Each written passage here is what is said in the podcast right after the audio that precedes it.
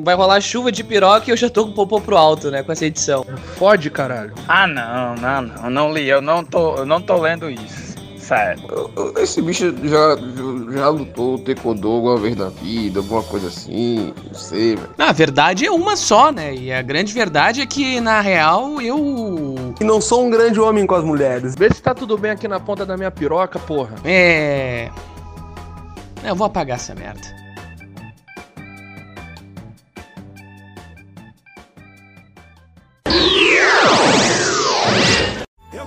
Foi pra beber e passar raiva. Tô sofrendo na night. Cê tá batendo muito mais que o grave. Quem sabe assim, ó? Enquanto o som do paredão toca, você com cabelo de cerveja, eu passo, cê deixa, eu passo, cê deixa. Enquanto o som do paredão toca, você com o cabelão de cerveja, eu passo, cê deixa, eu passo, cê deixa. Olímpia.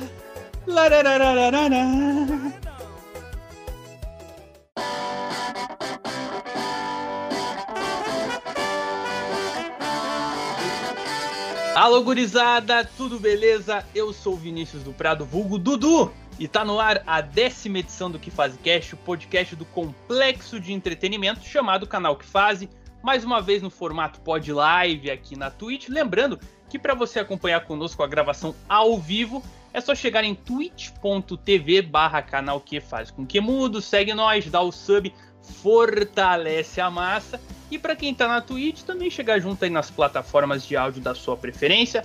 Toda sexta esse podcast vai ao ar. Nessa edição vamos falar do nosso amado futebol sudaca, porque a partir da próxima semana teremos o início das quartas de finais, tanto da Copa Libertadores quanto da Sula. O bicho vai pegar e a gente vai ver aqui quem chega forte, quem que pode surpreender, se a gente vai ter alguma final antecipada. E para responder essas e outras perguntas, trago aqui minha seleção de sotaques, começando com um convidado mais que especial, diretamente da terra do pão de queijo, Lucas Poeiras. E aí, Poeiras, tudo beleza? Bem-vindo. Obrigado, Dudu. Obrigado, Clay, por me chamarem. Muito bom estar aqui com vocês. A gente que já fez algumas coisas antes, né, Dudu? Alguns podcasts aí que ficaram perdidos na vida. Nós estamos aqui para falar do futebol mineiro no contexto sul-americano. Tem muita coisa legal para falar e o programa hoje vai ser demais, cara.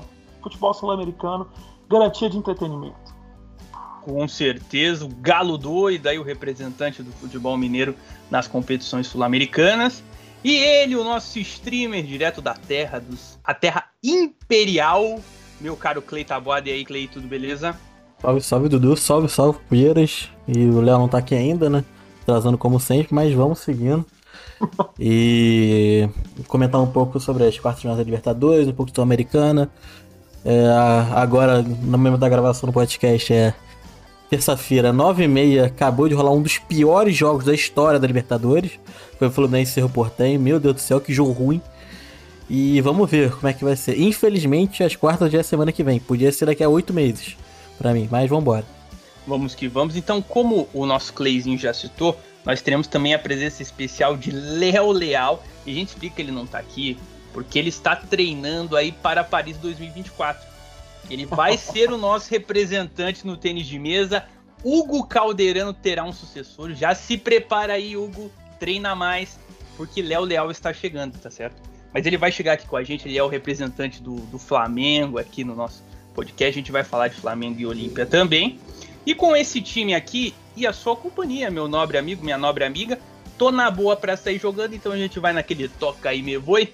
Mas a partir disso a gente vai então falando de Copa Libertadores. Primeiro confronto aqui, então aproveitar a presença do nosso Poeiras pra gente começar com um confronto que vai pegar fogo, hein? Esse confronto promete River Plate Clube Atlético Mineiro Jogo de ida dia 11 de agosto, 9 e meia da noite, no Monumental de Núñez. E a volta no dia 18, também no mesmo horário, lá no Mineirão. Poeiras do céu, como é que tá esse momento do Atlético? Ó, alguns dados aqui, ó. O time não perde há mais de um mês. E no Brasileirão tem a melhor sequência desde 2012, rapaz. Estava procurando aqui uns dados. Números impressionantes Mas e a bola rolando? O time jogando? Como é que a torcida tá vendo aí o Atlético Mineiro? Bom, Dudu, o Galo vem numa fase simplesmente espetacular, não só desse último mês, mas esse ano o Galo tem sido muito bem sucedido no, na, nas competições que ele está que ele tá inscrito ainda, né? Ele está tá literalmente em todas possíveis que ele poderia competir no ano.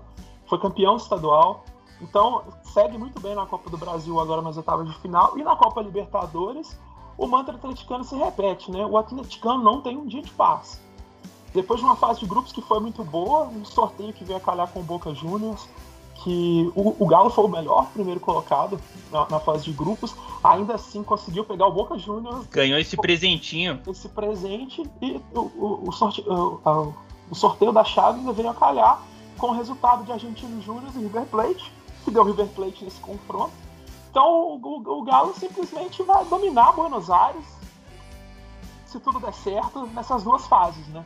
Boca Juniors primeiro, River Plate depois.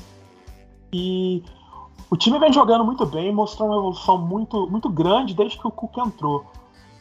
Todo mundo fica falando do Cuca Ball, aquele futebol que só tá de cruzamento, e bola no lateral e bola para cima. O Cuca melhorou muito nesse conceito tático dele. É um jogo muito vertical, uh, não só para frente no campo, mas também muito vertical. É, em altura, ele aproveita a estatura dos jogadores, mas com certeza tem uns caras muito pensantes no futebol do Galo, que nem o Savarino, o Nath Fernandes, e claro, o próprio Hulk. O time está jogando muita bola com a bola no pé, sem precisar ficar dando chutão, sem precisar ficar cruzando ou inventando qualquer moda desse tipo. Eu acho que o jogo contra o River realmente vai ser um jogo que vai ser muito difícil para o Galo, mas eu, eu, acredito que não ter torcida nesse caso está sendo melhor. Tanto porque o Galo não vai, não vai enfrentar é, a, o Monumental de Núñez lotado, não enfrentou a Bomboneira lotada, e pelo, pelo que tudo indica, pela política de Belo Horizonte, o Boca Juniors, ou, perdão, o River Plate deve enfrentar 10% do estádio cheio. Então a gente sabe que 10% nessa fase que ninguém está tendo torcida vai fazer muita diferença para que time for não só apenas para o Galo, né? Pois é, o, o, Flamengo começou com isso aí no jogo contra o Defensa e Justiça, tá abrindo caminho, pelo jeito vai ser uma, uma tendência aí ao longo dessas fases finais aí da, da Libertadores e da, da Sul-Americana. Ô Cleizinho, como é que você tá vendo aí esse time do Galo, cara? É, a gente viu aí como o Poeiras bem pontuou, que embora o time tenha feito uma primeira fase arrasadora, os jogos contra o Boca foram de tirar o fôlego do coração do torcedor, hein? Quem, quem diria que um time brasileiro ia passar contra o Boca, lá e cá, numa dúvida de arbitragem pró-brasileiro? Isso aí, se tu fala pra alguém há 10 anos atrás, 15 anos atrás, ninguém acredita, né? Mas o Galo se provando como ele era um time melhor que o Boca, né? O Boca, até tu pode falar mais que eu, Dudu. Não é aquele Boca, pô, perigoso, uma, que botava medo em todo mundo. É um time bem irregular e tal. E eu acho até que faltou um pouco mais do Galo mostrar mais do seu futebol contra o Boca, né? É, não, acho que o Poeiras esperava mais também, todo mundo esperava mais não ser tão difícil essa classificação, não ser tão suado, 2 a 0 indo pra pênalti, com toda a polêmica que foi. E porque para mim, hoje em dia, os times a serem batidos no Brasil é Boca e, e Flamengo. Boca não, Atlético e Flamengo. Os dois times com maior investimento, junto com o Palmeiras, só que o Palmeiras não vem jogando um futebol tão vistoso quanto esses dois, né? E são, para mim, os favoritos a chegarem na final. Tanto o Atlético de um lado como o Flamengo do outro. Eu, óbvio, como tricolor, não quero que o Flamengo chegue de jeito nenhum e tal. Quero que meu time tire o Flamengo de qualquer jeito. Mas se não der certo, esse fardo vai ter que ficar pro Atlético dinheiro, né? Eu, eu acho é, interessante a gente pensar no que tá acontecendo com o Galo nesse jogo do Boca que foi um jogo extremamente atípico, que é um jogo do Galo sem gols. Não só é, favoráveis, mas gols contras também, né? O Galo, todo jogo, sempre estava é, com alguns problemas na defesa, principalmente mais para o começo da temporada, sempre sofria um gol, e geralmente em erros de concentração, uma bola parada, um contra-ataque, um posicionamento errado. E contou um pouquinho com, com a ajuda do, do VAR, no sentido de ser aqueles lances bem complicados, que a gente sabe que, historicamente, esses lances seriam aquelas polêmicas infinitas que nunca iam chegar numa conclusão, mas que foram anulados com, com a ajuda da tecnologia. E eu, eu, concordo com o Clay que a gente esperava mais do jogo, mas eu esperava mais do jogo em gols. não só esperava mais futebol do Galo, mas um jogo que fosse, acho que um, um placar mais elástico na Argentina, um placar também é, talvez um pouco mais tenso em Belo Horizonte, por ser o jogo da volta, né? Geralmente os jogos da volta têm menos gols. Mas foi um 0 a 0 e, e o, o, inferno e o céu da vida do Everson goleiro, né? Que foi muito mal no, em lances também com esses problemas de concentração, né? esses pequenos problemas de concentração, de fazer os movimentos corretos e errar próximo de um momento crítico e próximo de um jogador que estava em condição de fazer uma finalização, mas conseguiu se reerguer, pegando os pênaltis, pegando muito bem e ainda batendo o último, assistindo o Fernando Praz, né? Para se consagrar, foi lá, bateu, bateu bem e, e, e garantiu o Galo na próxima fase. Não, realmente, assim, e até para corroborar que depois, né, tipo, esse momento atual do Galo, até defensivamente, tá um pouco melhor que o começo, como o Poeiras falou.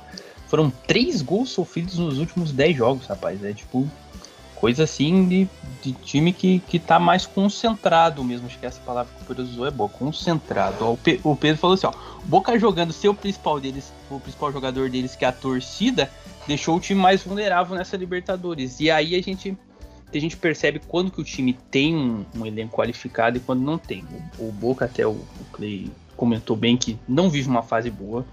É um time que nesse momento, a gente até estava fazendo segunda-feira a live do Campeonato Argentino, que é lá a gente tem que fazer conta para ver qual time que vai para Libertadores e para a Copa Sul-Americana no ano que vem. O Boca tá na portinha da Copa Sul-Americana. Se o Tucumã ganhar um jogo e ele der uma patinada, ele não tá pegando é nada para a próxima temporada. Então, assim, tá uma fase bem ruim, assim. Tanto que na próxima quarta-feira, o pessoal que está ouvindo nos aplicativos de áudio já vai saber o que acontece. Tem Boca e River pela Copa Argentina. É jogo único. Quem perder esse jogo, meu amigo, vai, vai se complicar, hein? Vai se complicar nessa temporada. É, Poeira, seguindo aqui no, no embalo do Galo, cara, o que você tem para dizer do Hulk, hein, velho? Porque, olha, 16 gols e 9 assistências em 35 jogos aí nessa temporada. Um jogador que veio com um peso de grande contratação, mas que alguns viam com uma certa desconfiança, mas o cara teve uma adaptação muito rápida. Como é que vocês estão vendo o Hulk aí pelos lados de Minas? O Hulk foi uma grata surpresa para o time do Galo. Eu acho que para não só para o time do Galo, mas para todo mundo que está curtindo o futebol mineiro. E esperávamos que o Hulk não, não rendesse tanto quanto rendeu, por ser um jogador, ser um atleta já com 35 anos, apesar de ter sempre, sempre ter sido um cara muito apto fisicamente, né? Ainda existia um pouco de dúvida, porque ele jogava um futebol menos competitivo, jogou muito tempo na China, uh, é um calendário menor, para vir para esse calendário brasileiro que já é extremamente lotado, para vir para um calendário caótico, que é o calendário é, pós-pandemia que a gente está vivendo agora, e o Hulk tem entregado exatamente o que se espera dele. Um jogador do calibre da importância dele, que já jogou Copa do Mundo, foi relevante muito tempo em todos os clubes que ele passou. O, o Hulk está influenciando muito o time, não só é, em termos técnicos, mas ele influencia muito em motivação.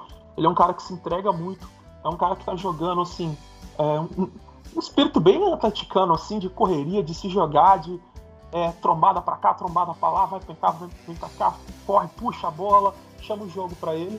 E, e, e, até muito curioso, porque o Hulk, todo o seu físico avantajado, que todo mundo sempre fala, teve que reclamar com a arbitragem recentemente que estava sofrendo muitas faltas, né? Porque não é porque eu sou forte que não tem falta em mim. Mas aí dá uma já dá uma sensação de como que ele está produzindo e como que ele está incomodando os adversários com o futebol dele. É, espero que o Hulk continue nessa grande fase, porque ele começou bem no campeonato estadual, tem ido muito bem na Libertadores e também no Campeonato Brasileiro. É, ele faz a diferença quando está em campo. Então, se o Hulk continuar sendo esse, esse jogador espetacular que ele está sendo, o Galo tem muita chance de continuar prosseguindo nas competições. Não, realmente ele está fazendo a diferença. Mas e, e, como é que você tá vendo esse time do River, Poeiras? O adversário que você vai enfrentar aí nessas quartas de finais aí? O time do, do River Plate, eu acompanhando a Copa, a Copa, Libertadores, eu acreditava que ele não ia passar, inclusive, do Argentino Júnior, O Argentino Júnior estava jogando um futebol muito bem encaixado. Uh, eu acredito que teve um pouquinho de ajuda de um grupo tecnicamente menos capacitado, mas conseguiu passar em primeiro com, com todos os méritos, porque o time jogou um bom futebol. Mas nas oitavas de final, o River Plate, a camisa pesou muito, entortou pro lado deles, e eles conseguiram, é, mesmo que nos trancos e barrancos, um pouco no estilo do que o Boca Juniors tentou aprontar com o Galo, eles conseguiram passar para a próxima fase. E é, eu, eu não tenho ilusões de que é um jogo fácil. Eu até acredito que o Galo tem um leve favoritismo por causa de estar numa fase muito boa, de ter jogado mais jogos ultimamente também, então o entrosamento do time está bem em dia. Mas contra os times argentinos, se tratando de River Plate, numa Libertadores não tem jogo fácil, não tem dia tranquilo não. O atleticano não tem dia de paz. É, que, que diria 2013, né? Cada uma que o time passou para ser campeão que não tá no gibi. É, falando um pouquinho do River, então, né? Gente que, que acompanha um pouquinho lá do Milionário também, dá para falar um pouquinho o que, que, que espera desse jogo. Cara, o River Plate vai carregar aí um piano que vai ser, que não é um Oli, que é o único argentino que sobrou na Copa Libertadores. É, Argentina e Brasil são os países que, que mais ganham vagas para competição e o River está sozinho nessa. É, acho que isso também, primeiro foi que né, alguns times realmente vivem momentos que não são bons, tanto técnicos quanto de organização mesmo, né? A gente falou do próprio Boca aí, né?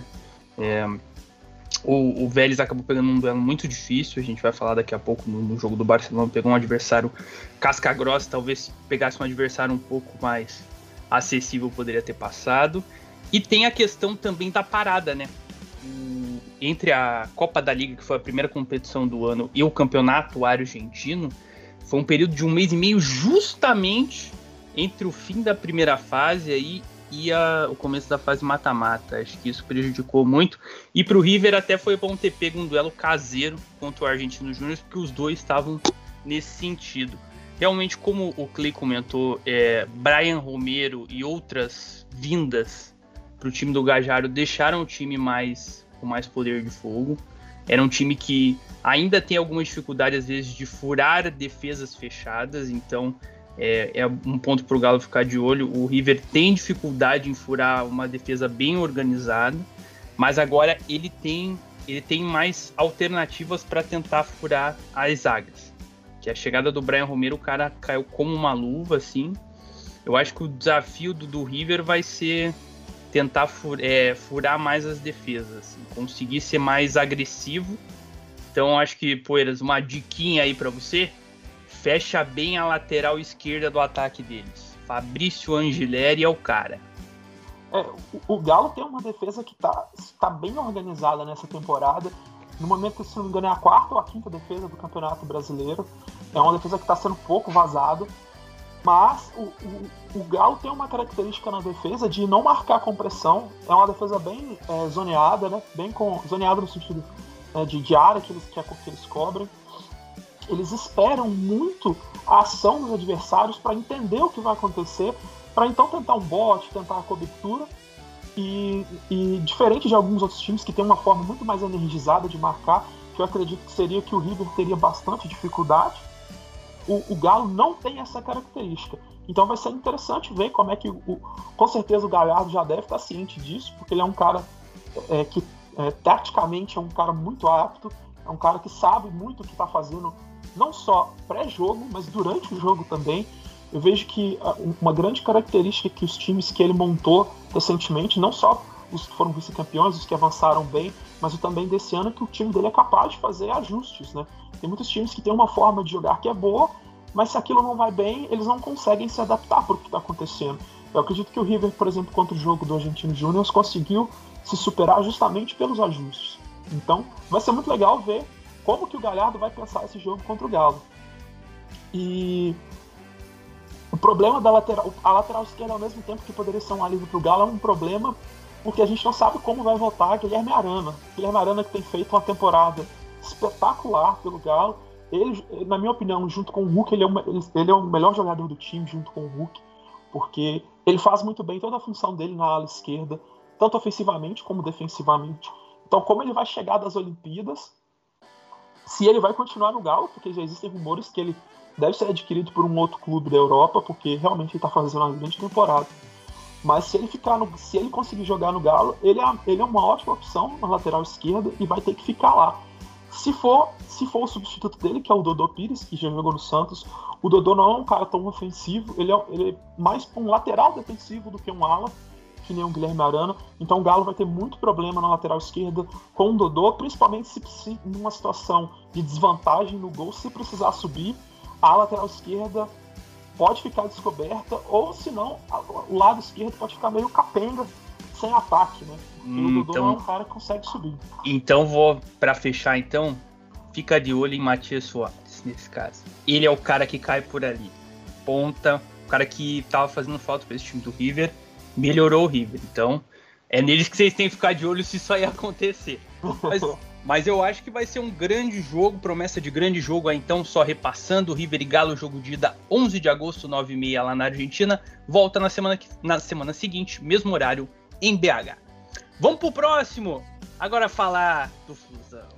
Ei, Clay! O Clay, gente, vocês que estão nos ouvindo nos, nos aplicativos de áudio, está no calor do jogo. Acabou de acontecer Fluminense e Cerro nesse dia 3 de agosto. Fluminense vai encarar o Barcelona, é ídolo do Equador.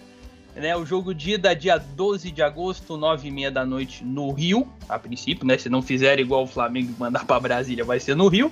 E a volta dia 19, 9 e meia da noite, lá em Guayaquil. Clay, o Fluminense, que assim, é, você pode dizer mais sobre esse jogo contra o Cerro. Mas na Libertadores, o time vem fazendo seu papel. O que, que você está achando Primeiro a gente vai fazer um, um, olhar mais na Libertadores, depois a gente faz um contexto que tá um pouco diferente, né? Em relação entre só Libertadores e as outras competições. Cara, eu acho que, tipo, na Libertadores parece que o time entra mais ligado. Tirando o jogo de hoje, que foi. Daqui a pouco eu falo mais. Mas geralmente na Libertadores o Fluminense entra mais ligado, parece que entra com mais vontade de ganhar o jogo, entra com outro espírito. Ao contrário do Brasileirão, que geralmente o Fluminense entra meio ali esperando, olhando as coisas, vendo o que acontece. Mas é meio complicado, cara, porque eu acho que isso vai muito pelos jogadores que tem no time do Fluminense. O Fred é um cara que não tem Libertadores, né? É um cara que já tá com 36 anos. O, o Nenê, ele não tem um grande título na carreira. Se parar pra pensar, o Nenê, o, o grande título da carreira do Nenê é um campeonato francês. Que, com todo respeito à Liga Francesa, não é lá um título de muita expressão. Então passa muito por, esses dois caras, principalmente, querendo finalmente ter um grande título. Tipo, o Fred já tem vários, mas o, o Nenê querendo um grande título, o Fred querendo Libertadores. E passa muito pelo elenco, né? Que o elenco do Fluminense, apesar de ter Fred, Nenê, Egídio e uns caras mais, mais experientes, tem muito moleque no time do Fluminense. E eu acho que esse espírito dos caras no o pré-jogo ali, né? No, no, no, no vestiário deve passar um pouco desse espírito de Libertadores pros caras. Mas mesmo apesar disso tudo, cara, é, tá complicado, porque futebol mesmo o Fluminense não tem apresentado. É, eu tava até falando com, em grupos aqui com, com a galera mais.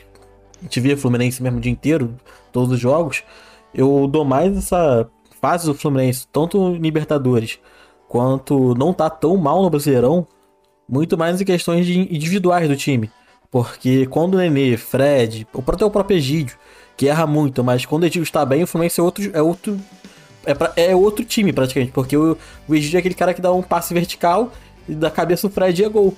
E o Fluminense passa muito por ter, tipo, Iago bem, Fred bem, Nenê bem, Egídio bem. Se esses três, principalmente, se esses quatro, principalmente, não estão bem no jogo, a partida do Fluminense é, é medonha.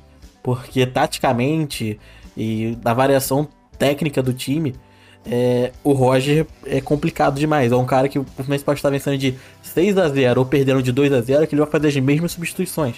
Ele é totalmente previsível. Até brinco quando eu, antes do jogo do Fluminense eu falar, ó, vou dar as três substituições, as cinco substituições do, do, do Roger. E geralmente eu acerto quatro. Ah, porque é, às vezes acontece alguma coisa que ele muda, sei lá, em vez de ele botar o Casares, ele bota o Luke, em vez de ele botar o Ganso, ele bota o John Kennedy. E, e, e é, muda muito. Exatamente, o, o grande Cachazares. E não, jogou, não jogou hoje, quem jogou entrou no lugar do Nenê foi o Ganso. Mas é complicado, cara. É, eu até tava brincando depois do final do jogo, né? Falei com vocês aqui antes. Que pena que essa semifinal é semana que vem. Podia ser daqui a dois meses. para ver se o Roger caía até lá.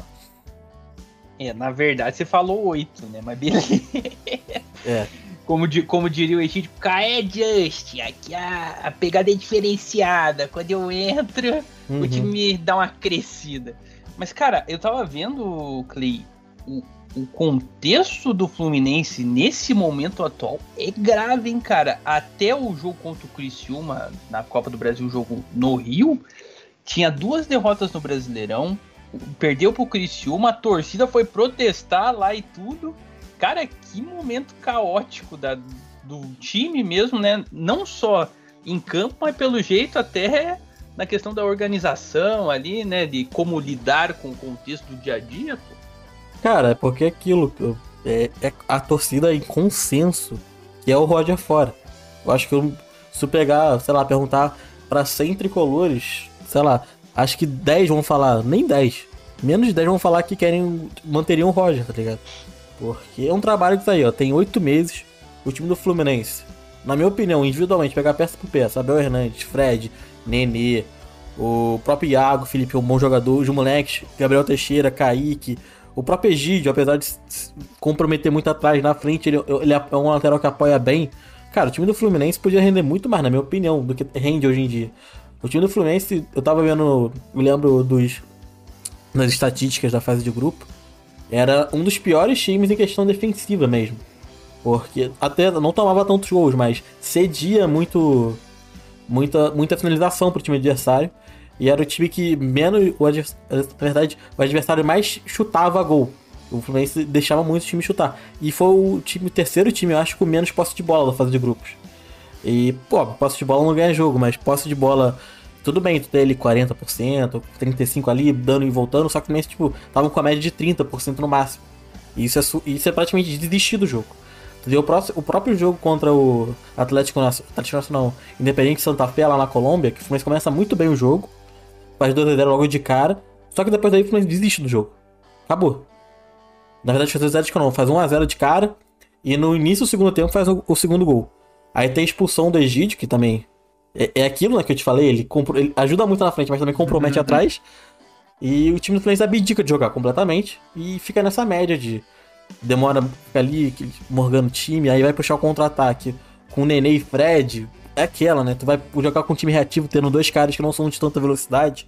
É meio complicado. O Fluminense não tem muita identidade. Porque quer ser um time reativo sem ter capacidade de jogadores de ser reativo. No... Até tem, só que os jogadores geralmente ele mantém no banco. Seria o Abel, que é um jogador, um atacante mais de velocidade. E os dois pontas. Só que ele joga muito com o Nenê, com função de Nenê e Fred, que não são um cara de velocidade e querem usar ele pra puxar o time pra frente. É um time que pra mim falta identidade, não tem. é, Você. Tipo, eu sei exatamente como o time começou a jogar. Mas falta aquela identidade de o, o time saber como quer jogar. Porque parece que o time não quer jogar daquele jeito. Tu vê o Roger falar uma coisa em entrevista e o time fazer outra dentro de campo. Isso é meio complicado. Fica essa. Essa. Não sei, essa dualidade de opiniões entre o que o Roger fala e o que o time pratica.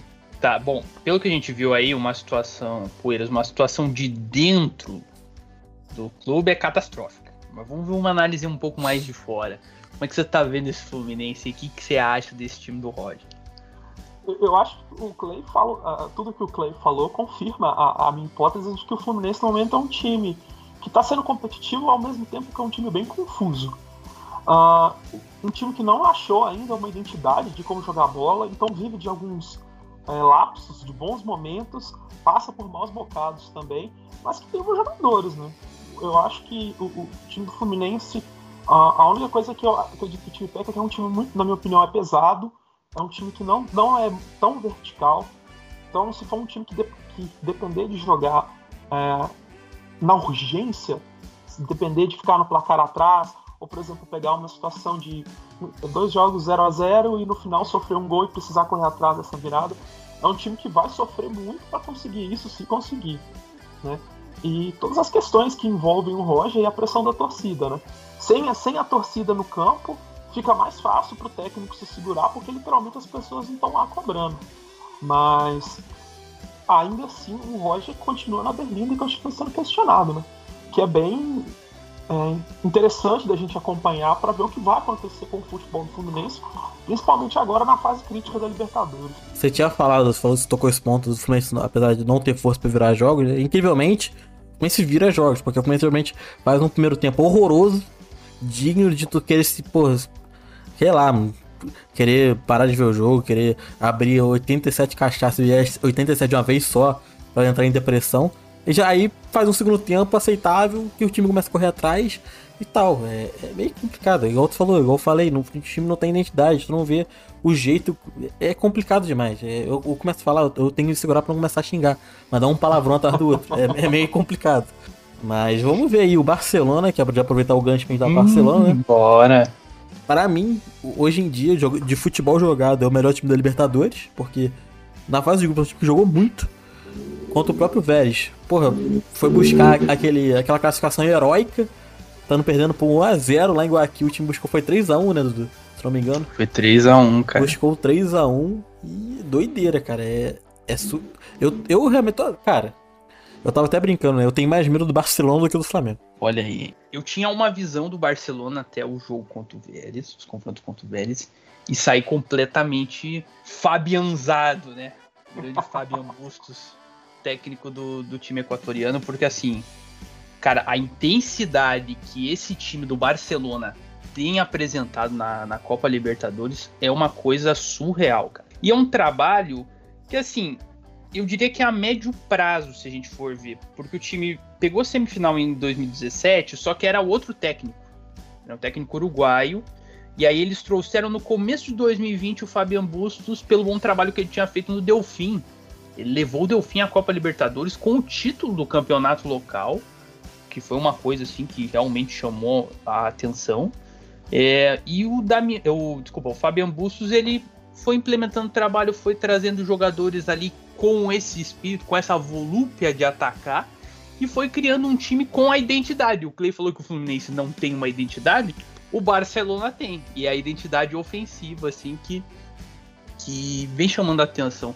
Agora, Poeiras, o que é interessante, até pra gente entrar no assunto do Barcelona, é não só o Barcelona, os times do Equador, no geral, né?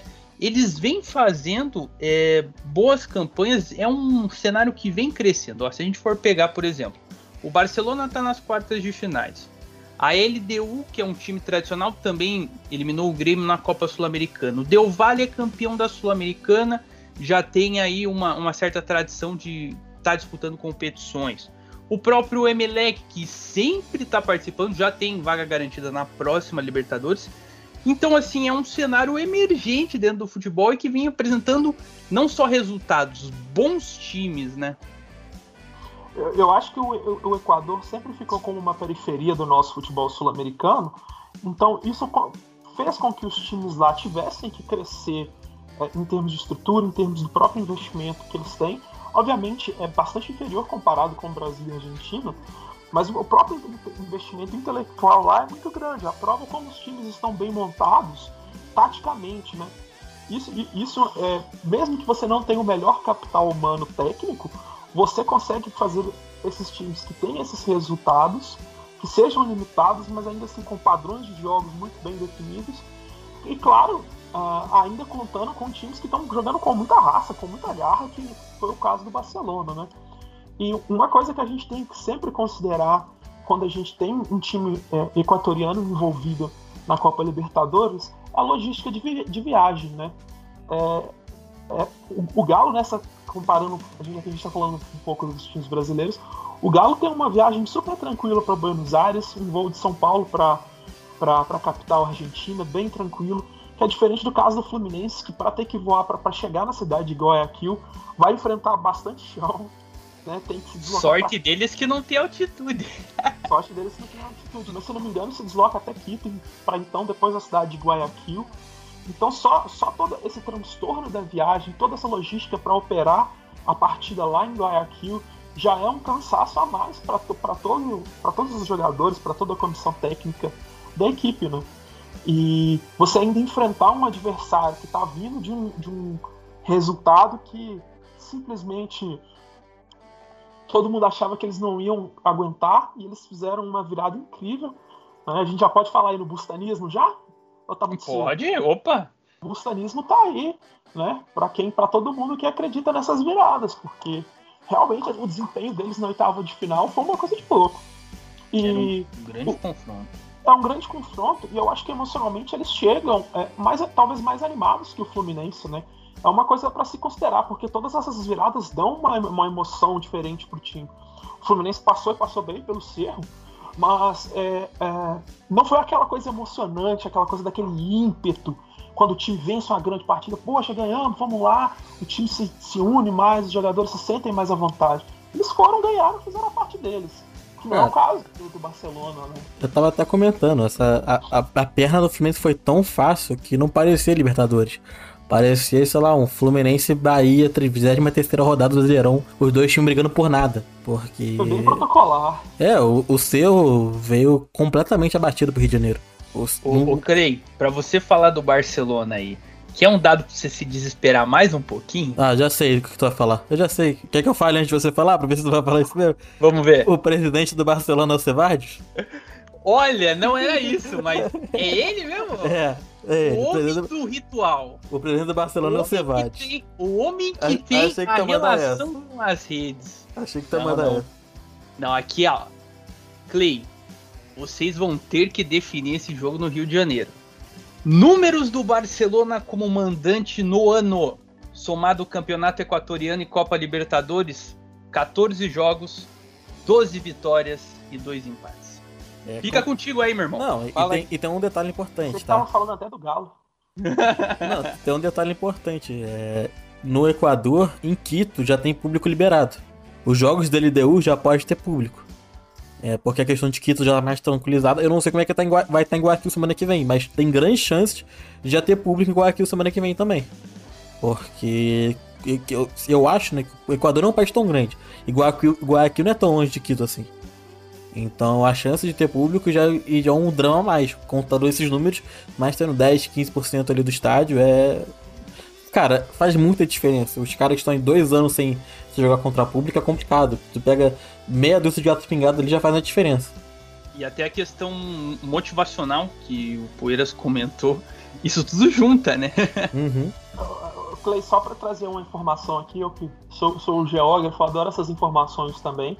Uh, é tranquilo a distância entre Quito e Guayaquil, mas pela rodovia Pan-Americana, pela Trancada da Sierra, é uma viagem de 7 horas e 420 quilômetros de carro. É daqui então... a BH. É daqui, é daqui a BH praticamente. É a, uma minhoca, Sendo né? Sendo que daqui em BH é reto. É, praticamente. Sendo Lá em é... 7 horas você consegue fazer de Belo Horizonte para talvez não São Paulo capital, mas bem próximo da capital, até pela, pelas, pelas viações de ônibus, né? Pelo, por uhum. esse tempo. Você vai, uh, vai fazer essa distância que é bem menor, que é praticamente a metade dessa distância no mesmo tempo. É complicado. O Clay, pra gente fechar então Fluminense Barcelona, que você tem a dizer sobre ele, a fera, a máquina, Damian Dias. O que eu é, tenho nessa a dizer... temporada são 8 gols e 3 assistências em 21 jogos. O que eu tenho a dizer é que tomara que ele dê algum problema no jogo contra o Fluminense. Tomara que, sei lá, acorde com dor de barriga, dor de cabeça, sei lá, a gripe, a gripe, não o Covid, pelo amor de Deus, isso aí não acorde gripado, não vá para jogo, é isso, porque o que esse cara jogou contra Santos e Boca Juniors não é brincadeira. Complicado demais. Ele, ele, como vocês falaram aí, como o Pedro falou, é o cara que tem a, a visão 3D. E eu espero que até a, a final da Olímpica sábado, né? O jogo do Fluminense é quinta-feira, eu acho que até quinta-feira o Nildo já tá no Rio de novo. E aí já, já é um reforço mais Fluminense. Que também, não sei se já, já vai estar inscrito também, tem uma informação importante que seja passada, tipo última hora aqui, como sempre. O Fluminense está para acertar a contratação do meio-campo colombiano John Arias, que era do Santa Fé. Foi destaque do, na, contra o Fluminense mesmo, na, na fase de grupos. E vem mais para comprar elenco, né? Que é um cara que joga mais na meia esquerda ali. Mas já é um nome a mais também, que é isso que eu tava falando. O Fluminense, o Fluminense tem, tá trazendo jogadores, o Fluminense tá trazendo bons nomes, mas o time não joga a bola, né? É complicado. É, e o problema é que tem que ser para agora. Só uma última informação, então, clique. Eu vi por aí, é, Caio Paulista. Joga não, não joga. joga? Não, não joga. joga. É, é um impacto grande? Demais, porque o Caio Paulista é o jogador que tá fazendo muita diferença pro Fluminense. Então é isso. Vamos ver se o Fluminense vai conseguir superar todo esse embalo que vem o ídolo do Barcelona de Guayaquil. Gente, vamos pro próximo jogo e aí a gente vai entrar numa esfera muito louca aqui. Porque assim, né, vou começar. Ô, Poeiras, fica de olho. Vem falar aqui com a gente, porque esse é o seu lado da chave. Vamos ter um choque rei na Copa Libertadores da América. São Paulo e Palmeiras. Jogo de ida dia 10, 9 e meia da noite no Morumbi. E a volta uma semana depois, mesmo horário no Allianz. E olha, são duas equipes, hein, Poeiras, que vem mostrando o, o São Paulo depois da vitória contra o Racing. Parece que desanuviou os problemas e o Palmeiras vem sempre com aquela constância, né? É, os dois preocupam? Eu acredito que os dois preocupam.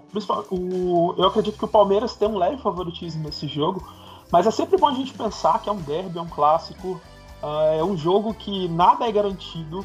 Talvez uh, seja um jogo mais tenso, por exemplo, do que os jogos do Galo e do Fluminense, justamente por esse fator rivalidade. Porque a gente sabe, a gente para quem já assistiu muito futebol, a gente sabe que em jogos clássicos, independente da competição, sempre acontecem umas coisas engraçadinhas, às vezes, umas, umas coisas atípicas e tudo que envolve uh, essa disputa, né? E com dois, dois times que têm tudo para fazer um grande jogo. O São Paulo, apesar de tudo, ainda não está fazendo grandes jogos, como a gente está vendo no Brasileirão. Nas, nas, nas competições de mata-mata tem ido melhor, mas é um time que está flutuando muito em termos de rendimento. Tem, tem jogos que fazem um bom volume de jogo, aí o time parece que perde a concentração, ou não sei se a perna acaba, o gás acaba, e eles não conseguem manter esse ritmo que o Crespo quer que é muito diferente do caso do Palmeiras, que é um time extremamente constante, muito regular. É um time que vem muito forte, já estava muito forte ano passado, na minha opinião, vem mais forte esse ano. Por isso que eu vejo um leve favoritismo para eles. E, e, com um grande trunfo que é o técnico, né? O Abelzinho, né? Se a gente tem um Abelão, a gente tem um Abelzinho da área técnica, que é o Abel Ferreira, que tem feito um trabalho, na minha opinião, é disparado o melhor trabalho técnico aqui no Brasil, de, de comissão técnica é a comissão técnica dele, pelos que eles conseguiram fazer com os jogadores do Palmeiras. É, eu, eu, eu, discordo muito quando falam que é engenheiro de obra pronta, porque mesmo engenheiro com obra pronta derruba prédio. A gente já viu isso várias vezes. então, ele conseguiu solidificar esse time, tanto esse, esse titular que a gente vê com os jogadores que nem o Gustavo Gomes, o Everton, o Scarpa, o Rafael Veiga, que estão jogando o fino da bola, mas também com bons reservas, né? E toda essa revelação de garotos dessa base do Palmeiras que rendeu. O, o, o, São Paulo, eu acredito que São Paulo, além dos bons jogos que o Benítez tem feito, tem constância na maioria das posições. O Miranda também tem jogado muito bem, traz uma solidez defensiva, mas é, Mandorinho não faz verão, então não adianta a gente só contar com um bom jogo do Miranda, do Miranda se os companheiros de defesa dele não estiverem tão bem e se o goleiro Thiago Volpe também não tiver um dia tão inspirado. É diferente do goleiro Everton, que não tem, eu não acredito que ele tenha dias super inspirados, mas os dias comuns do, do Everton são muito bons. Então, eles vão ter uma muita dificuldade para romper a defesa, a defesa do Palmeiras. Mas eu não descarto nenhuma hipótese, porque clássico é um jogo muito difícil de você cravar quem vai vencer, porque pode acontecer muita coisa. E até às vezes até mesmo a solidez toda essa solidez tática emocional do Palmeiras por causa de algum lance que, que venha acontecer no, no, primeiro ou no segundo jogo possa ter seu plano totalmente molhado, né? Seu plano totalmente quebrado. Uh, o São Paulo ainda falta aquela grande atuação do São Paulo na competição, pelo menos na minha visão. E quem sabe isso não pode acontecer num dia de clássico, né? É um bom momento para isso acontecer. Quantas vezes a gente já não viu muitos clássicos reviverem alguns times que estavam aí nas últimas, como a gente fala aqui em Minas. Não, com certeza. O clássico tem esse poder. Clay, queria que você comentasse também sobre esse confronto. Ó, eu vou trazer é, um ponto favorável a cada time e que vem muito na, na linha que o Poeiras vem, vem falando. A questão da solidez do Palmeiras. Palmeiras, na data dessa gravação, dia 3, o time não perde há 10 jogos. A última derrota foi no dia 23 de junho contra o, contra o Bragantino. E nos últimos 5 não tomou gol. Então essa questão da defesa, de dificuldade de romper a defesa é boa. E ele também falou da questão de às vezes ter algum destaque aí que possa romper aí numa individualidade, às vezes, né, num, num talento individual possa decidir. E quem deu um up nesse time do São Paulo foi o Rigoni, 6 gols e 4 assistências em 14 jogos. Então vai ser meio que isso, né, Clay? O duelo entre a organização e o talento, às vezes, de alguns jogadores que possam decidir aí. É, o São Paulo tem seus nomes, né? Ele contratou o próprio Rigoni, contratou. Tá vindo uma galera e tentou pegar o Benedetto, só que não deu certo, né? Mas, cara, um ponto importante desse, primeiro desse duelo aqui, tipo, 180 minutos, nervosismo clássico, é que o Palmeiras, até jogando mal, ganha o jogo. Esse, esse é um ponto importante. Que a gente falou que isso faz muita diferença no, no ponto corrido, né? Que tipo, você vai, ponto, vai botando ponto atrás de ponto. Mas isso nas Copas, cara, se o, se, pô, se o Palmeiras faz dois jogos aí, onde faz um jogo muito ruim, começa muito mal e não toma gol do São Paulo e crava aquele golzinho cagado no final, já, já dá pra passar. É, porque é um time constante, vocês chamam um time bem constante. Até ali, pô, Felipe Melo, que a gente não gosta dele, mas volta, é um líder dentro de campo. É, o próprio Gustavo Gomes, é, para mim, o melhor zagueiro do, em atuação no Brasil hoje em dia. É, o Davidson tá vindo jogando bem, ele entra de vez em quando entra bem. O William Bigode, que tava para sair até pro Fluminense, não saiu, ficou e tá fazendo boas partidas. O Dudu que voltou. É um time com o Abel, então, é um time melhor do que o do ano passado, que foi o campeão Libertadores, na minha opinião. E que é constante, é, toma poucos gols, tem defesa sólida contra o São Paulo que. Cara, começa. Tem. O São Paulo, para mim, é 880. Tem jogos maravilhosos do São Paulo. E tem jogos como aquele 5x1 contra o Flamengo, que o time desligou que foi surreal. Pra mim, eu tava ah, até falando. mesmo. Não, é. Eu tava até falando no grupo lá, nossa, pô, vocês falam lá no Flamengo, aí olha o Flamengo, pô. Moleque, do nada, o, o, o, São Paulo desligou a chave, sei lá, achou, achou que já tava ganho, tranquilo. Tomou cinco gols do Flamengo. O Flamengo precisa jogando um treino, tá ligado? E é, é complicado, porque toma até cinco gols, com gols, é, três jogadas que foram de bola aérea ainda, que não é a grande força do Flamengo, mas foi uma parada que foi muito. Foi muito prejudicial pro São Paulo. É um time que oscila muito. Eu tenho. Eu sigo uma galera mais São Paulo no Twitter que eles reclamam muito que é, o São Paulo é aquilo. É, é o time que. É, vamos pegar o próprio confronto lá da, do 4 de julho. É o time que tomou a 0 pro 4 de julho. É, fora de casa, depois vira pra 9 a 1 o jogo. É, é, O próprio confronto contra o Racing, pô, empatou em casa e aí foi fora e conseguiu um grande resultado. É, cara, é, o, o, time do São Paulo é aquele. Dá para esperar tudo ou nada do São Paulo. É, é meio surreal. E vamos ver aí o que, que vai rolar. Eu acho que saindo desse confronto já pegando a semifinal já sai gigantesco no confronto, que é um clássico. E vamos ver o que, que vai Eu acho que não chega em final. Eu acho que o finalista dessa chave sai lá do confronto de River e Atlético, independente de quem for. Mas vai ser um confronto bom de ver. Eu espero, né?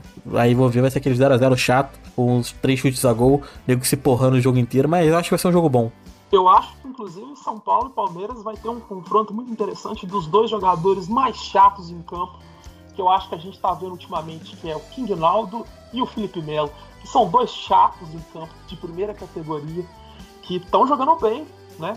Por incrível que pareça, o Felipe Melo, principalmente, tá fazendo outra grande temporada mas que, que a gente sabe que ele leva vários desafetos para aí, né? Em um jogo de, de Libertadores, de rivalidade, gente pode esperar até o famoso tapa na cara de alguém com responsabilidade.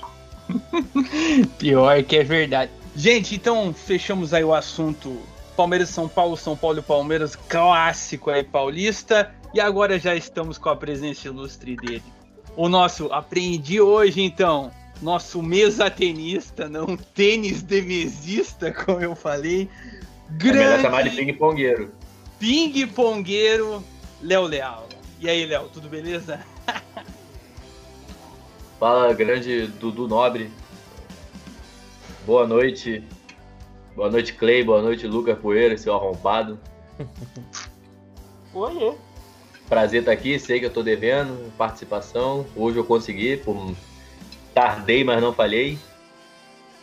E. Pode, pode falar o que quer que eu fale. Maravilha, vamos falar do Flamengo. Flamengo e Olímpia, grande jogo aí, né? Fechando aí os nossos duelos das quartas de finais. Jogo de ida dia 11 de agosto, 7h15 da noite em Assunção. E a volta uma semana depois, mesmo horário. Ó, aí o primeiro assunto em Brasília, Léo. Como é que você tá vendo essa questão do Flamengo? que contra o Defensa ele já jogou com o público lá no Mané Garrincha e pelo jeito, pelo que a gente está vendo aí no, no continente, ele puxou a fila. Outros times já estão querendo jogar com o público. Como é que você está vendo essa ação aí da diretoria para esse sentido nesse atual momento? Olha, se não for pelo público, que seja pelo gramado. Não jogar no Maracanã não dá, não. Pode ser em São Januário. Mas não, não tá dando. Aquele gramado, aquele pasto do Maracanã. A questão do, do público, sabemos quanto essa diretoria é burra, além de tudo, doente, de botar a cara para apanhar sozinho no que é interesse geral, para dar uma de pioneiro e acabar servindo como boi de piranha, ficar forçando desnecessariamente a volta do público, como a gente sabe. E agora vai, vai acabar liberando o mundo, porque foi. E nesse caso foi até uma. Foi a Comebol liberando. Acredito que com a Comebol nem o Flamengo nem qualquer brasileiro tenha força para pedir a volta do público. Mas deu, a Comebol deu argumento para o Flamengo forçar ainda mais aqui no Brasil, né? Uhum. Então. Mas é algo inevitável, né? Ainda mais sabendo que é essa diretoria. Imaginava, era imaginável que esse ano teríamos público ainda. Cara, eu acho que tá muito cedo, né? Sei lá. A chance de dar merda pra mim é muito alta. Tudo bem que o nego não tá respeitando uma porra nenhuma. Mas uma coisa é tu botar um, porra, uma baixezinha com 800 cabeças de ah, merda, mas botar um estádio com 20 mil, mesmo 15 mil, acho meio complicado, cara, na situação que a gente tá aí. É, totalmente fora de, da realidade. Qualquer clube no Brasil, eu acredito que na América do Sul, considerar a entrada de público nos estádios, né?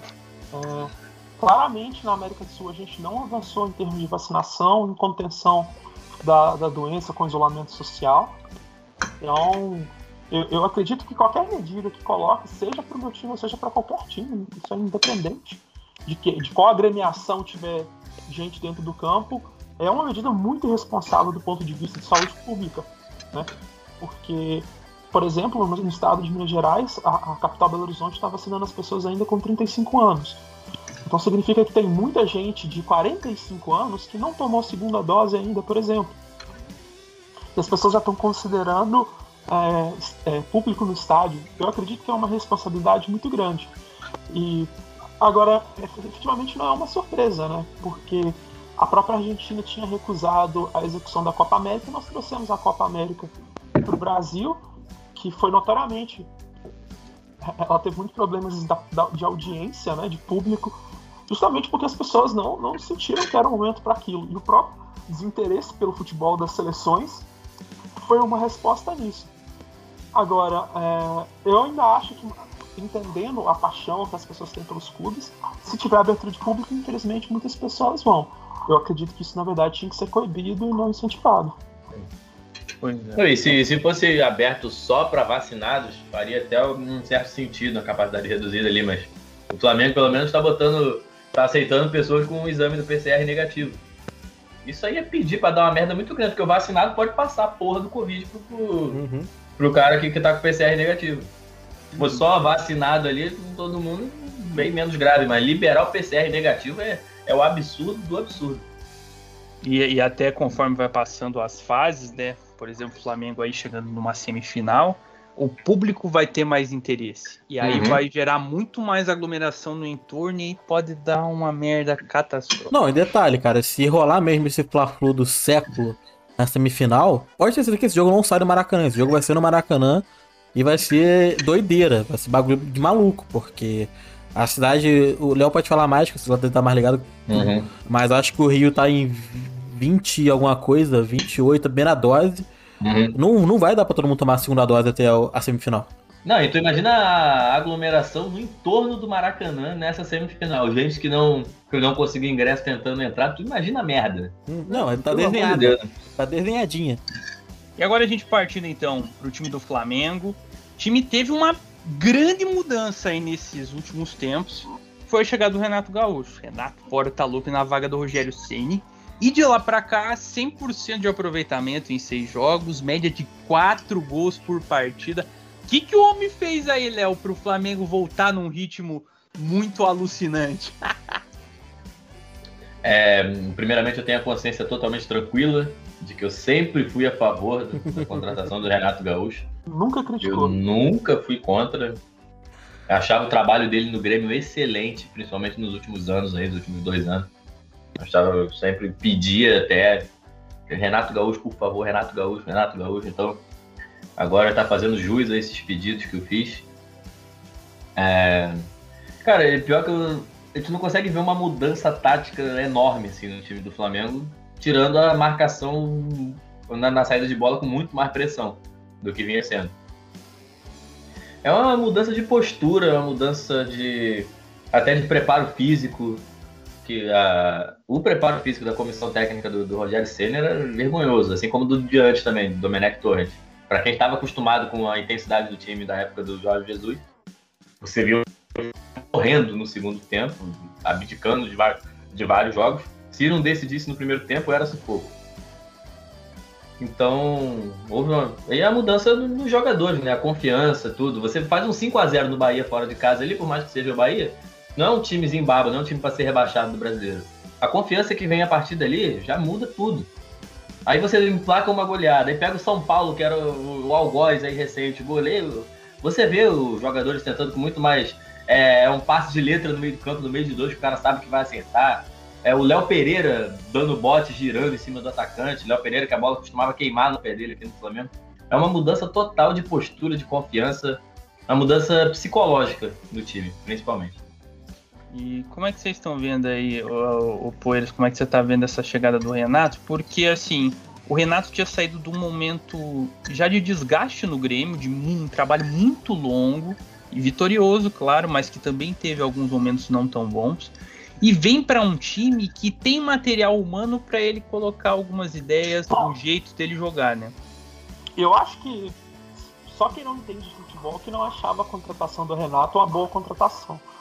Porque Concordo. Ele, o, o, que ele fez no, no, Grêmio foi um grande trabalho, não só porque venceu, mas ele revelou bons jogadores, ele teve times muito competitivos e, claro, culminou na, no ápice com aquela, é, com aquela vitória da Copa Libertadores, com o tricampeonato.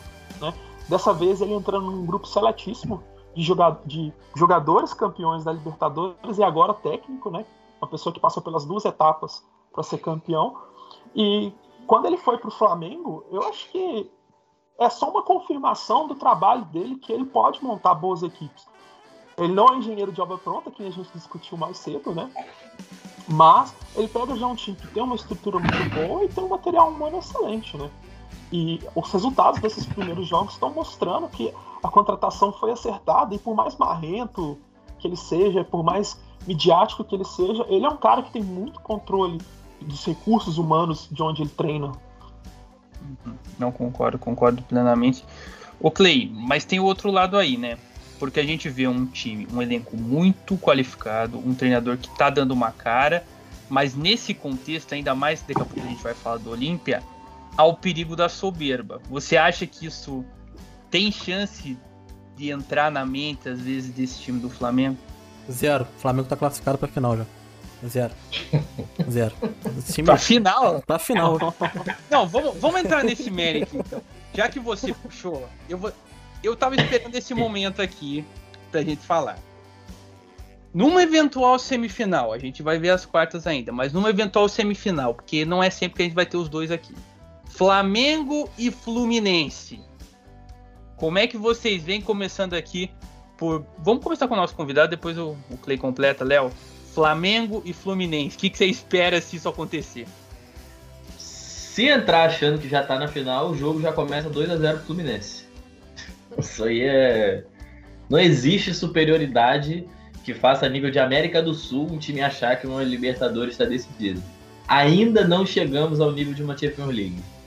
Podemos chegar um dia, isso não só do Flamengo, algum outro time muito superior, mas saindo de Libertadores, clássico, numa semifinal, e ainda mais que pro, a, Comebol não muda o critério de gol fora de casa com dois jogos no Maracanã, pode dar uma doideira aí de, sei lá, o Flamengo faz um 2 a 1 no jogo de ida como mandante e 1 a 0 na volta é do Flu. A é... volta dentro do Maracanã, no estádio. É, é. Não, já aconteceu. O Flu, em 2017 foi assim. O eliminou o Flamengo. Em 2017 em 2009, assim. Em 2009, o Fluminense eliminou o Flamengo da Sul-Americana pelo gol fora de casa. Sim. Foi 0x0 o primeiro jogo e 1x1 o segundo com o mando do Flamengo. Em 2017 estava eliminando. É, não, teve é, o gol é. qualificado e teve o gol do Arão. Tava 3x2, eu esqueci. É. Eu vou ponto, tava 3, É. 1x0. Óbvio, não vou, ficar, não vou ficar aqui falando, não, tá equilibrado. Não, eu sei que o Flamengo tem mais time que o Fluminense, tá jogando muito melhor, mas é favorito. Mas não dá. Eu, eu sou, nesse ponto assim, eu sou antes do jogo, é- o medo da zica me faz ter muito pé no chão. Cara, Contra o Corinthians eu tava com, eu tava com o cu na mão. 1x0 time. Esse Outro- time aí, Cara, o 1x0 Flamengo, o time perdendo aqueles gols ali, saindo bola errada assim, eu falei, pronto, tá pedindo pra complicar o jogo. Eu sou, é, sou muito traumatizado com essas coisas. nossa. Bom, O jogo é jogado, aí, né, gente? Eu passo aí, Clay. cara, aí, vai é... pra ti. Não, eu, eu, eu, eu tô evitando falar de semifinal, né? Porque eu acho que vai ser muito difícil mês passado do Barcelona. Puta que pariu. Falou aqui do poder do ídolo, hein? Não, e é Não, só. pois é, eu acho que a gente tá falando disso aqui à toa, porque a semifinal, obviamente, vai ser Olímpia e Barcelona. Você não tem. Já tá decidido. Quando o pessoal falava. Quando o pessoal viu essa chave e falou de clássico na semifinal, eu achei que tava falando de Olímpia e Cerro. Mas É. agora não, não vai ser mais possível. Não, cara, e. Pô, mas falando sobre o jogo em si, cara, é. É aquilo, eu acho que o o único time que seria capaz de igualar um jogo com o Flamengo atual são os times do Rio, porque o Flamengo, até com o Jorge Jesus, óbvio que teve clássicos, aquele 2x0 no Brasileirão que o Flamengo sobrou dentro do Maracanã contra o Fluminense, mas até com o Jorge Jesus, o, o- no clássico, cara, o, o jogo igualava muito, por questão de, de psicológico mesmo, que é clássico, cara. Ninguém quer perder clássico, tu perder clássico é merda. E é aquela coisa, pode igualar o jogo, mas o Flamengo é muito superior. Eu, porra, queria muito, porra, não pegar o Flamengo, se, passa- por acaso passar, que eu acho que é muito difícil.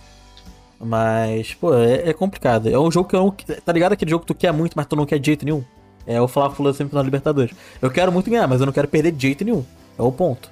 Tem essa, Não, tem essa. É por isso, é por isso que eu seco muito os outros, os outros brasileiros. Vou, vou secar muito o Atlético contra o River. Porque se for pro Flamengo perder a Libertadores, que seja pra um gringo. É, exatamente. Perder mas assim, brasileiro. Eu, eu prefiro ser eliminado pelo, pelo Barcelona nas pra- quartas do que ser eliminado pelo Flamengo nas semis. De porra, mil vezes. Mas, ô, Léo, do outro lado lá, você só vai torcer pro River, né? É, sim. Pra gente seguir aqui, Flamengo, é, esse meio-campo, Léo, esse meio-campo do time do Flamengo, cara, ele realmente, embora tenha perdido o Gerson, ele ainda tem dois caras que poderiam ser camisa 10 de qualquer time aí do futebol sul-americano, Arrascaeta e Everton. E eu queria que você falasse dele junto com o Diego, porque eu tenho visto que o Diego, é, o Diego veio jogar aqui na Copa do Brasil contra o Coritiba, e eu senti um posicionamento dele diferente em relação àquele início do Diego, Diego e Robinho, né? Que quando ele era um, um cara que chegava mais perto da área, aquele o famoso engante, né? Agora ele tá fazendo uma função um pouco diferente aí no time, né? Mas são três caras assim de uma qualidade absurda. Sim, mas.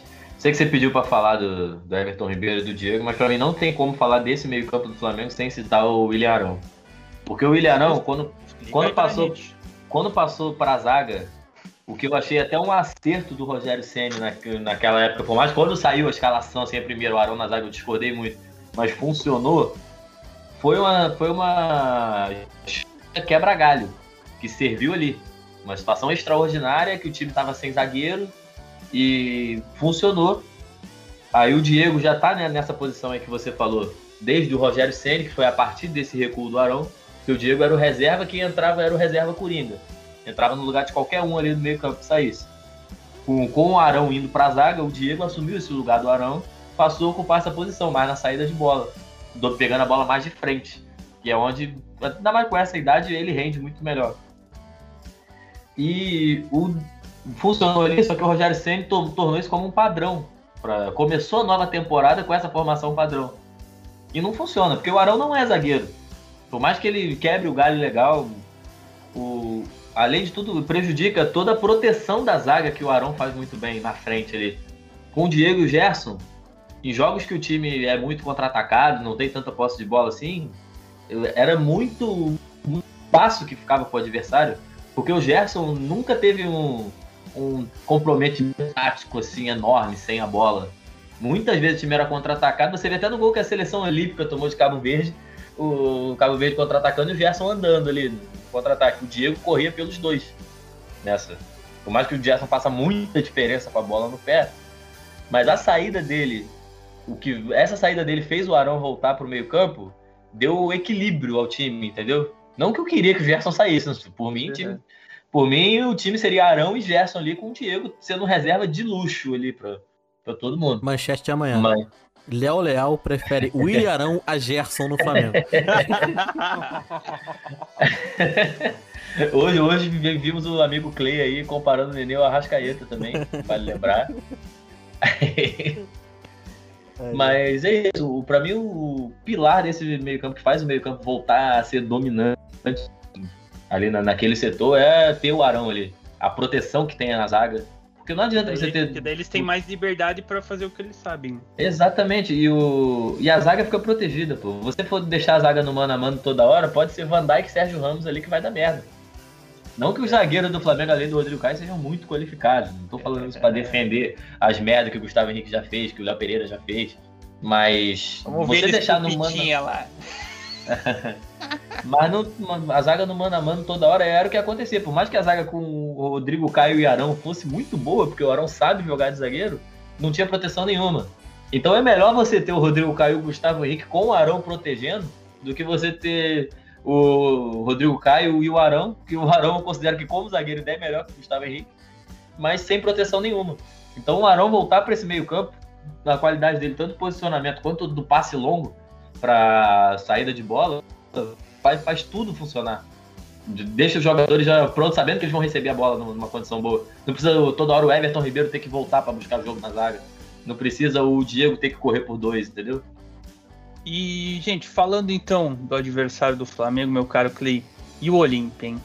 O Olímpia que muita gente aí botava já com carta fora do baralho. Mas é- aquilo que eu falo. O time, claro, tem muitas deficiências técnicas, a gente não pode tapar o sol com a peneira. Mas é aquilo que toda vez que eu falo do Olímpia eu falo.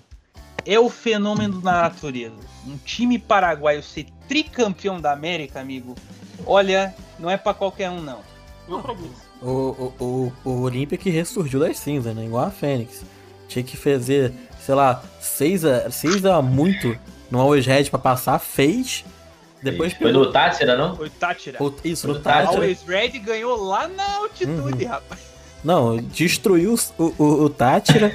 aí pegou o Internacional, fez um 1x0, que, um 0x0 no Paraguai, que tranquilamente poderia ter sido 1x0 pro Olímpia já. O Daniel fez uma puta atuação naquele primeiro jogo. E chegou aqui e levou o jogo pros pênaltis. Aí, na moral, encarimba essa classificação do Olímpia aí na- no peito do Galhardo. Que, meu amigo, aquele pênaltizinho que ele bateu no final daquele jeito. Aquilo ali foi. Meu Aquilo ali me lembrou a abertura das Olimpíadas de Barcelona em 92. A flecha que o cara jogou lá em cima lá pra acender a pira. Cara, aquela bola. Não, aquela bola foi do Beira Rio até a Arena do Grêmio, certeza. Olha, e como é que o pessoal tá vendo aí essa questão do, do Olímpia ser o adversário do Flamengo? É, perguntar o pessoal é engraçado, é, é diferente de falar, porque você conhece flamenguista, né? o pessoal já tava falando já domingo, não, pô, tem que ser 7 no Corinthians pra manter a ordem. E eu falando lá, meu Deus, 1x0 já tá bom pra caralho. Cara, mas é aquela coisa, mesma coisa que eu falei do Fluminense, embora o Fluminense seja mais time que o Olímpia. O Flamengo é favorito, né? nem sei ainda é favorito pra caralho, só que dá pra menosprezar um time que chega nas quartas de final da Libertadores, um time que eliminou o Inter, que não tá grande coisa, mas é time grande, bicampeão. O Olímpia é tricampeão. Eu ainda acredito no papo da, da, da camisa, que, que não que pese por resultado, mas que impõe respeito.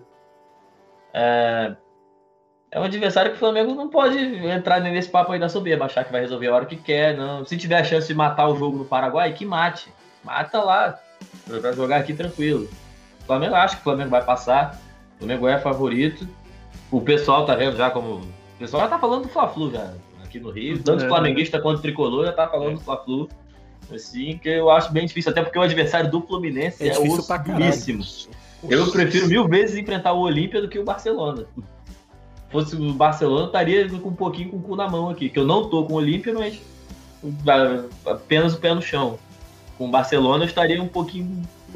Estaria um pouquinho medroso. Porque eu já sou meio medroso mesmo. Falando assim, independente da. Não tem, não tem boa fase, não tem Flamengo de 2019 que me faça perder o cagaço. E eu acho necessário até o cu na mão.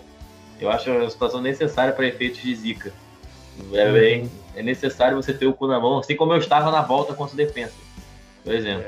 Tem que ter esse meio termo, esse meio termo não, esse. É. Pô, esqueci o nome. É, humildade ali pra, pra perceber É, não. Noção do que. perigo, né, gente? Tem que ter noção do perigo, porque Tem, tem. o- eu, eu lembro em decisões recentes, eu É. vi esse campeonato recente do Olímpia em 2013, É, sim. ninguém É falava. contraponto, lembrei, lembrei a palavra, é contraponto. Tem que ter É, esse contraponto aí. O, o Olímpia, no, no próprio Paraguai, eles achavam que o Olímpia no máximo iria às oitavas de final. E aqui no Brasil, a maioria da, da imprensa achava que o Olímpia não passaria da fase de grupos e foi vice-campeão. Então eu, é, a gente não pode menosprezar e, e para o Flamengo essa questão de concentração, de a gente falou isso várias vezes antes, né? Mas essa questão de entrar ligado no jogo faz muita diferença. Não pode entrar achando que tá ganho, porque o Olímpia é para aprontar é, para o Flamengo, principalmente lá no Paraguai, não é um, um, um cenário é. muito realista, não. Yeah. Falando um pouquinho desse time do Olímpia, tirando o jogo contra o Tátira na primeira rodada, tive a oportunidade de acompanhar essa trajetória do Olímpia aí na Copa Libertadores. E assim, cara, a gente tem que ser realista. O Olímpia vai vir como um franco atirador para esse jogo, tá? Time no clausura, uma vitória, duas derrotas, perdeu pro Guairinha na última rodada, aqui no momento da nossa gravação. Então, o que, que o Flamengo pode esperar? Tem que preparar a canela. O Olímpia vai vir para bater, meu irmão. Mas pra chegar junto, tem um sistema de marcação muito forte, tem um volante muito, muito pegador, que é o Ortiz, que é a referência do time. Um lado esquerdo, que é mais forte que o direito. O lateral esquerdo Torres é um cara que sobe mais. O Derlis Gonzalez, que é o meia do time, cai muito por ali. Então, assim, é um time que vai marcar muito, tá? O Flamengo pode esperar aí é, os caras chegando junto. Na qualidade, igual a gente falou, o Flamengo tem muito mais time que o Olímpia, mas é aquela. É, o Léo falou bem dessa questão do contraponto. É ter a consciência do que precisa fazer. Tentar matar o jogo quando tiver as possibilidades. E isso também vale pro Olímpia. Que contra Sim. o Internacional poderia ter matado o jogo no Paraguai, ó. Várias vezes. Não, e o Poeiras falou do Olímpia de 2013 aí, só lembrando, o Olímpia de 2013 que eliminou o Fluminense nas quartas finais. Eliminou o Fluminense. Fluminense que era campeão brasileiro. Porque não era o time ruim do Fluminense. Com gol do Rainer, com gol do Rainer com o Luiz Roberto soltando o Jorge Benjó. Exatamente. e... Lembrando que o técnico daquele time era Ever Hugo Almeida, simplesmente o jogador que jogou mais partidas na história da Copa Libertadores. É. O Almeida, eu lembro dele no Play 1. Maravilha, gente. Então, olha, com isso a gente fecha os confrontos da Copa Libertadores. Não, isso, rapidinho, sobre o time do Olímpia, só pra falar ah, que é a, cara, é a cara do tomar gol daquele centroavante lá, que é um dos piores jogadores que eu vi na minha vida. Eu esqueci Pita. o nome dele. Pita, é. O Ragnar? Um dos piores jogadores que eu vi na minha vida. É a cara do Flamengo tomar um golzinho dele. Pitinha. Cara, é, é um cara ruim, tecnicamente deixa a desejar. É um cara voluntarioso. Não, não mas... deixa a desejar, tu foi, pô, tu foi generoso demais, cara. Pelo amor de Deus. Quem deixa a desejar é o Vitinho, às vezes. O, cara, o, cara, é simplesmente horroroso, bicho. O cara, meu Deus, cara, dá uma raquete pra ele ver se ele aprende a jogar ping-pong. Nossa, bicho. Mas o Flamengo, obviamente, vai tomar um gol dele, isso aí já tem que entrar em campo sabendo disso. vamos ver, vamos ver. Mas esse confronto vai ser interessante. Vamos ver aí o duelo. Eu espero que seja mesmo. É, vamos ver quem que vai vir por último aí em Flamengo e Olímpia. E, gente, pra gente entrar no último tópico, a gente não vai conseguir falar de todos os confrontos, porque daí, senão, o nosso programa vai ter três horas aqui. Mas eu queria que a gente falasse um pouquinho da Copa Sul-Americana, fizesse um giro aí pelas quartas de finais. Eu vou passar aqui os confrontos, vou pegar aqui a minha colinha. Porque eu nem eu... lembro os confrontos, pra falar a verdade. Então, eu vou passar aqui todos os confrontos pra gente ter uma ideia. Ó, de um lado da chave, nós vamos ter Penharol e Sporting Cristal e LDU e Atlético Paranaense, tá? Quem vencer de cada um vai se enfrentar aí na semifinal. Do outro lado, nós vamos ter Red Bull Bragantino e Rosário Central e Libertar contra Santos. Vou começar aqui com o Léo. Léo, e aí? O que, que, você tem a dizer sobre esses times? Ó, a gente tem três brasileiros, só Sim. o Rosário Central sobrevivente da Argentina e aí, variado. Um do Paraguai, um do Equador, um do Peru e outro do Uruguai. Bom, além dos brasileiros, o único time que eu acompanhei um pouquinho nessa temporada foi a LDU, por estar no, no grupo do Flamengo. Acho, inclusive, que elimina o Atlético Paranaense. No confronto do Penharol Esporte Cristal, eu vou me dar o direito de não opinar, porque eu não faço a menor ideia de como os dois times estão jogando. Tranquilo. Eu sei que o Penharol. Correu o habeas corpus aí. É, sei que o Penharol troslobou o Corinthians, mas não assistiu os jogos. Vem, então vem, com a, vem com a moral de eliminar o Nacional. O Nacional, é, exatamente. Ah, não, mas eu, ah, não, eu não vi o Penharol, mas eu vi o Esporte Cristal jogando, né? então eu posso cravar, vai dar Penharol. é, eu vi o Esporte Cristal jogando na Libertadores, Jesus Cristo. É, Santos e Libertar, o Libertar eu não acompanhei. Não acompanhei. O Santos está até mais organizadinho, né? O Diniz lá. De, o início do trabalho do Diniz é sempre uma maravilha, né? tirando, tirando o Atlético Paranaense, o início do trabalho dele é sempre. É, é sempre aquele meme lá do, do, gordão lá do. Fala dele agora, fala, fala agora. É, então, como tá no início ainda, tá, vou palpitar que o Santos passa. E o Red Bull e o Rosário também, o Rosário não, não sei como é que tá, então não consigo palpitar, é um time mais cascudo, né, que o, que o Bragantino, que esse aí, esse vai na, na, sorte mesmo, vou de Rosário porque eu não gosto do, do Red Bull Bragantino. Beleza. E aí, Poeiras, o que, que você acha dos confrontos aí?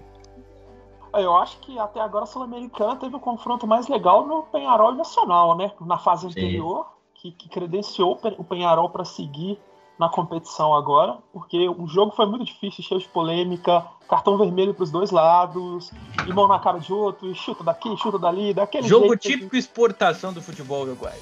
Típico jogo uruguaio.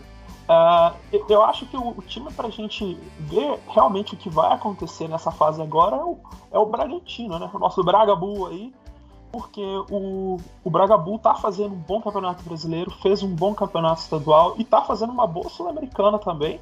Teve um jogo muito bom na fase anterior contra o Independiente Del Valle, que é um time que deu trabalho, apesar do placar, mas não foi uma vitória simplesmente vamos passar pelos equatorianos e ver no que dá. E agora vai enfrentar um adversário bem cascudo que é o Rosário, né? É, mais uma vez com a sorte de não ter a torcida do Rosário, que é uma torcida para lá de fanática, com certeza pesaria muito no, no jogo na Argentina no próximo dia 10. Agora, sobre os outros brasileiros, eu vejo que o Santos vai ter um confronto difícil com o Libertar. Eu acho que vai ser. É, é um jogo pra gente, pro, pro, pro Santista aí que tá aí botar as barbas de molho mesmo, porque não vai ser brincadeira. E o Atlético Paranaense, para mim, uma incógnita ainda, principalmente porque vai pegar uma equipe que é a LDU de Quito com todos os problemas de jogar lá em Quito, né? E, e principalmente por ninguém ver o jogo do Paranaense também, porque não é transmitido. Uhum. Além de tudo, não tem. Já, já é sem torcida e sem audiência televisiva. Então vai ser bem. Vai ser um jogo bem estranho nesse sentido. Da, da ausência do público, da ausência da, da, da principal motivação que o jogador tem que ter, que o futebol tem que ter. Mas, é, contra, como, como o Léo falou, estava no grupo do Flamengo, é uma equipe que deu trabalho e vai dar trabalho para o Atlético Paranaense, que está bem irregular no Campeonato Brasileiro, apesar de ter, ter começado bem na temporada. E aí, Clay? O Cara, eu Clube acho... Atlético Paranaense também é conhecido como Coreia do Norte. Não passa em lugar nenhum. É... Moleque, eu acho que passa os três brasileiros e o Penharol, eu vou no fácil. Não vou me complicar muito, não. Eu acho que, comparado a qualquer outro time do continente, os brasileiros sobram muito de investimento de futebol. É, o gremi, os gremistas agora estão querendo me xingar muito, né? Mas, enfim. É, cara, eu acho que o, Atlético, apesar da LDU ser forte, como o Léo falou, o Atlético é um time que tá, cara, tá brigando com todo mundo no Brasileirão, cara. Tá dando costa em geral no Brasileirão. Enfiou 4x1 no Fluminense. Eu fiquei assim, né? aquele jogo ali que eu não vi. Na verdade, eu vi no Nick Pirata, né? Mas, cara, é. É o sintético paranaense com o treinador lá que ninguém sabe o nome até hoje. Só o Dudu Antônio sabe quem é. Oliveira. Que para mim o treinador do, do, do, do Atlético é o Altuori, né? Aquele cara tá lá só de, de fantoche. Fala do Altuori agora. E Red Bull. O agora. Com, com, o grandíssimo ídolo do, do Léo Barbieri, né? Doutrinando no futebol. Com todo mundo ali, com o Claudinho voltando, né? Importante. Claudinho já volta da. Paulista está barbierizado. Exatamente. Não, foi, é, foi, importante até o Barbieri mostrar que funciona em algum time sem Vinícius Júnior, porque eu achei que ele só ia dar certo no Real Madrid. Não, agora será que ele funciona em algum time sem Claudinho também? É um ponto importante. É, pode ser, porque assim que o Vinícius Júnior saiu do time do Flamengo, o Flamengo acabou. O Barbieri ele virou uma bagunça generalizada. Uhum. Há uma Claudinho dependência no Braga Bull? Não sei, cara. Hoje eu acho que não. Os caras estão ganhando, estão ganhando mesmo Olha, Pelo que jogaram aqui na arena contra o Atlético. É, acho que não há mais não. O time tá. Pode, pode, pode ter acontecido ano passado, mas esse ano o time tá mais encorpado. É. E sobre o Santos aí, do meu grandíssimo ídolo Fernando Diniz, cara é, falar dele, pô. O cara é, pô, abs absoluto em números no Santos hoje em dia. O cara que, porra, é, é aquele jogo bonito, tal. Eu vou mudar minha opinião. Vai ser qual conta quem é o time que o Santos jogar? Liberta. Tá, vai ser pô, jogo lindo do Santos. Pô, doutrinando futebol. O- aí o primeiro jogo 0x0 contra o Libertar, o segundo jogo 1x0 Libertar. Com 87 chutes a gol do, do, do Santos e um chute a gol do Libertar. Bom, então fechar com, com as minhas opiniões aí. Penharol, Esporte Cristal, eu vou com o Léo. O futebol apresentado pelo Esporte Cristal na fase de grupos foi muito ruim. E o Penharol vem com uma casca legal, vem com Facundo Torres, vem com Canário Álvares, o centroavante. Bom, bons nomes, eu vou de Penharol aí, acho que tem mais punch para passar. LDU e Atlético, esse confronto vai ser difícil pro Atlético. Pela questão da altitude, cara. Jogar na altitude não é fácil, velho. Não é fácil. O time do Atlético, ele nos pontos corridos, ele tá oscilando, mas os, nos mata-matas ele tá indo bem. É, não à toa está nas quatro competições, porque o Campeonato Paranaense ainda não acabou. Tá Bem nas lembrado. semifinais. Bacana que o Flamengo e Atlético Paranaense tem um jogo adiado no Campeonato Brasileiro que sabe-se lá Sabe quando vai Deus. acontecer. né? Não, e, e Porque o, e, o, e o UFC Cascavel que tá esperando uma datinha pra jogar com o Atlético. Eu, eu- eu- eu- só mandei aquele glorioso meu Deus, porque o campeonato estadual não acabou até agora. É o Goianão 2.0. E então, assim, o Atlético tá, tá se organizando pro mata-mata. Prevejo um jogo difícil. Acho que dá pra passar sim. Mas vai ter que, vai ter que segurar lá na altitude. Vai ser um jogo difícil, mas confio no Atlético. Vou torcer aqui pro, pros nossos times aqui do estado passarem. É, Red Bull e Rosário, vejo o Bragantino muito à frente pela qualidade técnica. Rosário tem um grande jogador, que é Emiliano Vecchio, camisa 10, meio campo, cara que organiza o time. Mas que o Red Bull ele tá organizadinho, cara. Gostei muito do que vi. E olha, no Libertar e Santos eu concordo com, concordo com o Poeiras, hein? É, eu acho que o torcedor Santista tem que ficar atento. O Libertar é um time organizado dentro do Paraguai. Tem um jovem muito bom chamado Inciso no ataque. Ele fez. É que ele deu uma osciladinha no jogo na Colômbia contra o Atlético Nacional. Mas ele, ele fez bom, um bom primeiro tempo, mas no segundo tempo não foi tão bem. Mas ele poderia ter seguido na Copa Libertadores tranquilamente, quem sabe até ter passado aos mata-matas, daí se caso, né, continuasse, porque cairia naquele grupo da morte, né, o grupo F, e porque eram times meio nivelados, então eu acho que o Santos tem que ir com muito cuidado para esse confronto. Mas prevejo aí bons confrontos aí, e eu acho que o Red Bull é o, é o time a ser batido aí nessa competição, porque vem jogando uma bola responsável, e, e vem mostrando bons, bons valores aí. E com que isso. seja batido. É, vamos ver, né? Quem sabe Emiliano Vecchio entra em ação. É um jogador que pode decidir aí em favor do Rosário, treinado por ele, Kili Gonzalez. Pessoal das antigas aí vai lembrar, hein? Que momento. Gonzalez. é. O Bragantino vai ver que o Rosário vai passar. e com essa piada maravilhosa do nosso é, ping-ponguista, ping-pongueiro Léo Leal, a gente fecha a edição de número 10 do Que Faz Cast. Quero agradecer a todo mundo que esteve aqui conosco na Twitch, twitch.tv barra canal que faz com que mudo, também a você que nos ouviu nos agregadores de podcast, também aos nossos comentaristas, começando lá em cima com meu parceiro Poeiras, valeu Poeiras, tamo junto, casa sempre aberta. Valeu, valeu Dudu, obrigado pela recepção. Você, o Clay, valeu Léo também pela participação. E vamos ver o Galo semana que vem. Maravilha, o bicho vai pegar, hein? O bicho vai pegar Galão e River, grande jogo. Valeu, Léo. Obrigado aí por ter achado um espacinho na sua rotina. E nos vemos em Paris 2024, hein? Eu acredito. É, é só comprar minha passagem e meu ingresso que, que vai me ver lá. Mas é, obrigado aí pelo convite. Finalmente consegui uma participação maneira aí com vocês. E o último destaque é pro meme que eu vi hoje, desse mesmo gordão aí do Fala dele agora, falando: Posso mandar um parabéns pra minha esposa? Imitando aquele cara lá do, do arremesso de peso. Aquilo foi sensacional. É isso, galera. Um abraço. Valeu, Dudu. Valeu, Clay. Valeu, Poeiras. Valeu, valeu. E valeu, Clay, nosso streamer.